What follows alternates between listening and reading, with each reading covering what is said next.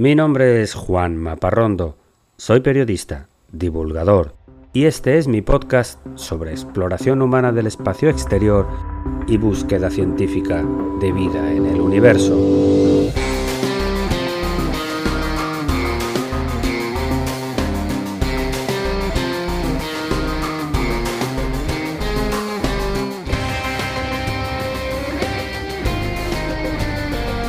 Bienvenidos a El sueño de Laika.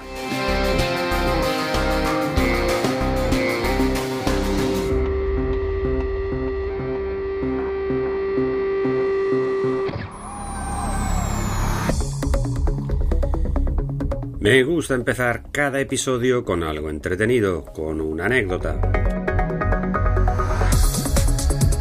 Y te cuento que la comunidad científica internacional está ya preparada para el momento en que se anuncie de forma oficial el descubrimiento de vida fuera de la Tierra. Cientos de profesionales buscan ya vida extinguida en Marte, microbios en la atmósfera de Venus y mensajes de civilizaciones al otro lado de la galaxia, por ejemplo. Pero existe un sabio, un gurú británico afincado en Arizona llamado Paul Davis, quien desde el año 2005 es el jefe supremo del Comité Post-Detección del Instituto SETI. Es el máximo responsable de certificar si se ha producido una detección real de un mensaje de más allá del sistema solar. El teléfono de Davis siempre está abierto, no importa la hora del día, esperando una llamada que podría llegar hoy, dentro de 10 años o nunca.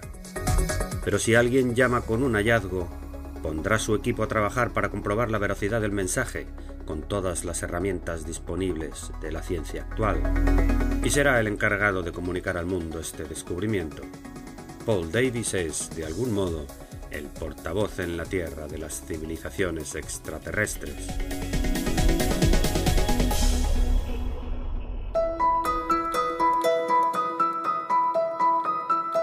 Tiempo ahora para hablar de cultura espacial. Se acaba de abrir al público en Madrid, España, una magnífica exhibición de las colecciones de arte de dos dinastías de los reyes de España desde hace cinco siglos.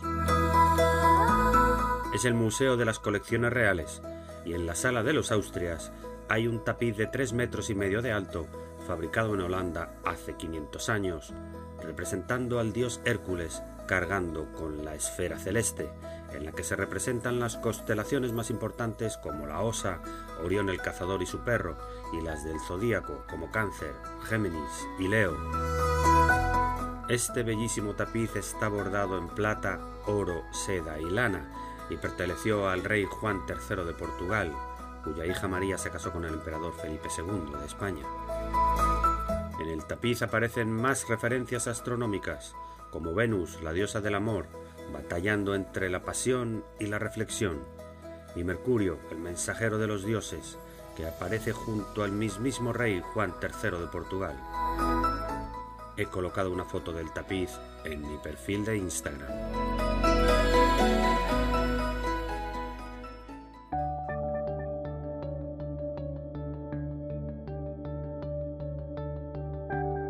Y entramos ahora en la sección principal del episodio de hoy, que está dedicada a la carrera para encontrar la primera exoluna.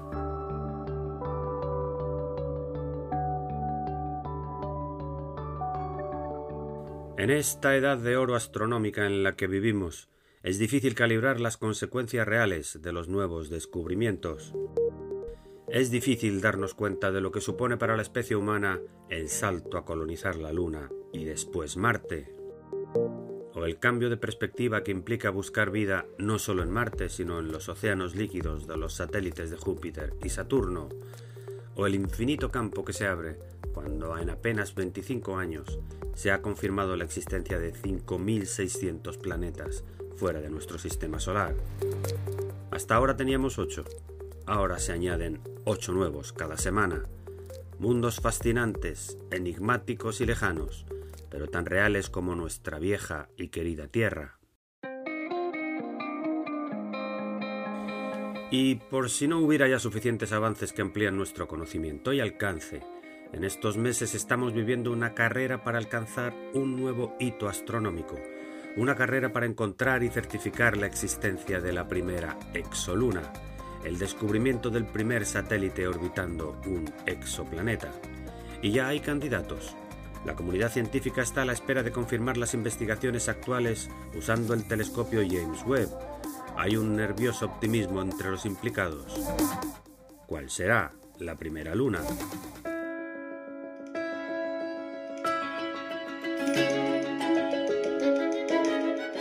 Todos los astrofísicos, sin excepción, están seguros de que las lunas exteriores existen.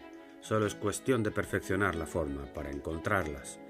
Si tomamos como referencia nuestro sistema solar, que es el único que conocemos a fondo, podemos contar un total de 290 satélites naturales orbitando alrededor de los planetas de toda la vida, incluyendo en esta ocasión a nuestro querido Plutón, que tiene nada menos que cinco lunas. Y los satélites tienen una importancia profunda, fundamental en la mecánica de nuestro sistema solar. No son componentes menores. Nuestra luna, sin ir más lejos, ejerce una influencia enorme sobre la Tierra.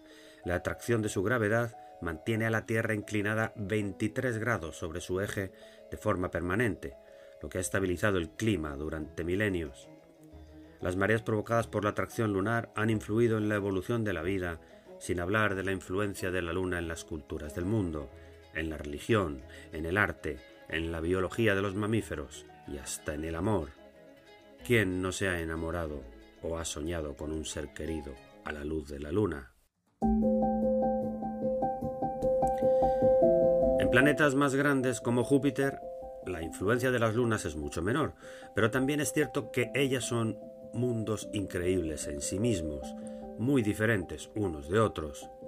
El satélite Io, por ejemplo, es un mundo volcánico en erupción permanente. El satélite Europa tiene una capa exterior de hielo bajo la que hay un océano con más agua líquida de la que hay en la Tierra. En Saturno tenemos a Titán, el satélite más grande del sistema solar, con una atmósfera propia y con mares de metano líquido. Y el pequeño y joven Encelado, mi favorito, quien se está destacando cada vez más como el mundo exterior donde podríamos encontrar vida extraterrestre. Lo que estoy tratando de decir es que los satélites en general son muchos y tienen una enorme importancia en la exploración del espacio. Entonces, ¿por qué hoy, en julio del 2023, con todos los avances y aparatos y telescopios a nuestra disposición, aún no hemos encontrado ni uno solo? La respuesta es porque es muy, muy difícil.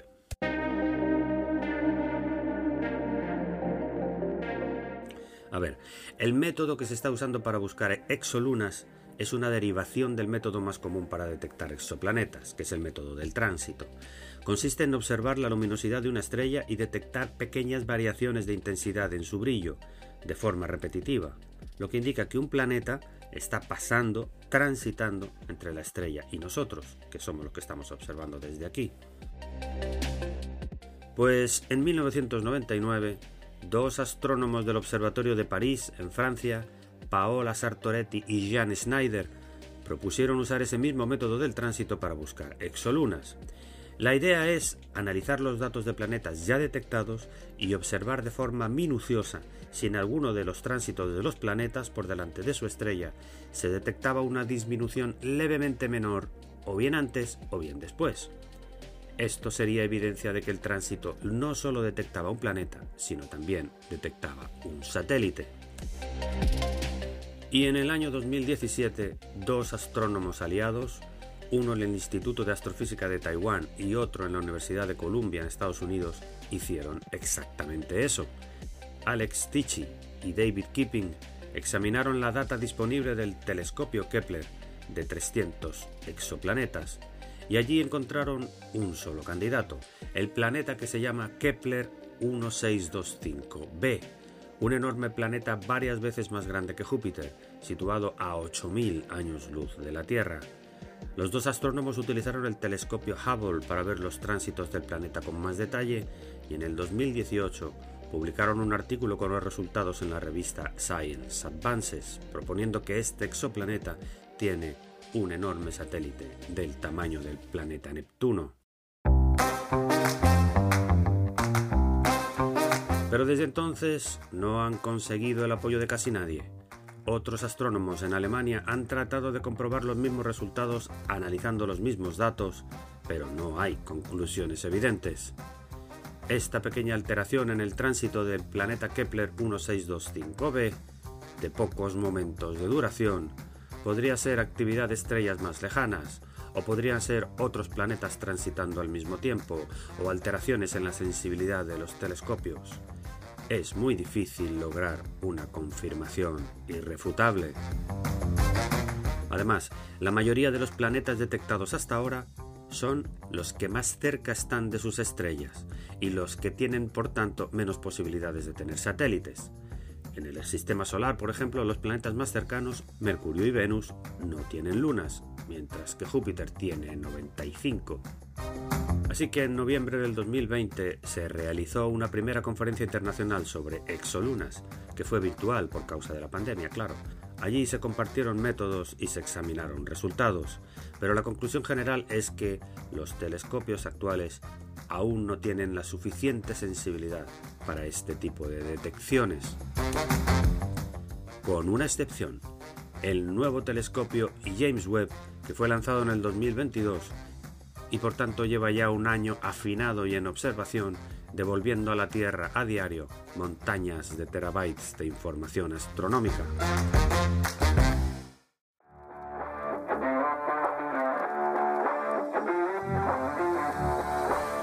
Y es precisamente con el telescopio James Webb con el que se quiere confirmar la existencia de otra exoluna en otro planeta a 6.000 años luz de distancia, también descubierto por el telescopio Kepler, con el número 1708.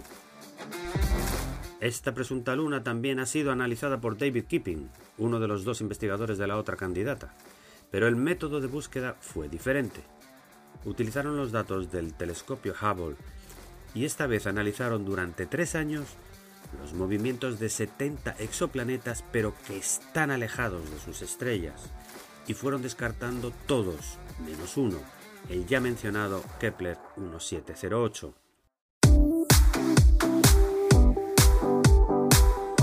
Este planeta orbita alrededor de su estrella una vez cada 737 días terrestres.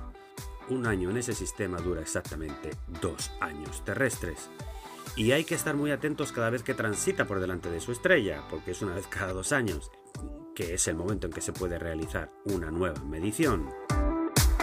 Pues bien, la siguiente oportunidad se dio hace ahora pocas semanas, en abril del 2023, y esta vez los astrónomos tenían a su disposición la potencia inigualable del telescopio James Webb. Aún no sabemos nada, pero es muy posible que en las próximas semanas, después de analizar la data obtenida, la noticia salte a la luz pública. Dirá algo así. Los astrónomos han detectado por primera vez una luna fuera del sistema solar. Aunque también es posible que no. Lo único que es seguro es que seguiremos buscando.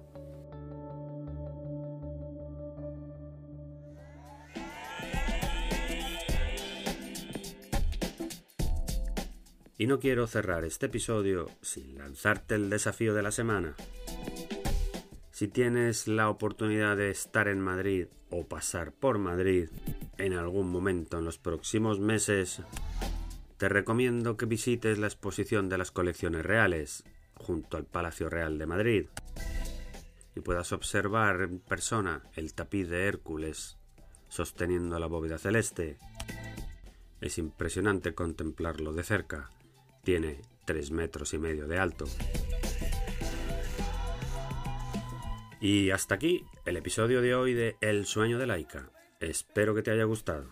Escríbeme a laika.podcast.gmail.com y sígueme en mi cuenta de Instagram, laika.podcast.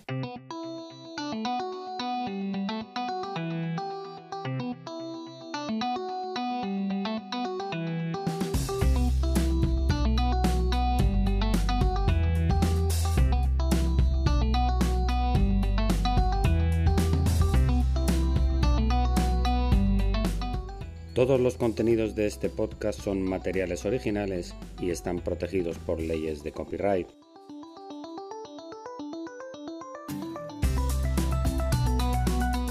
Todas las músicas y sintonías han sido compradas a sus autores o son de reproducción libre.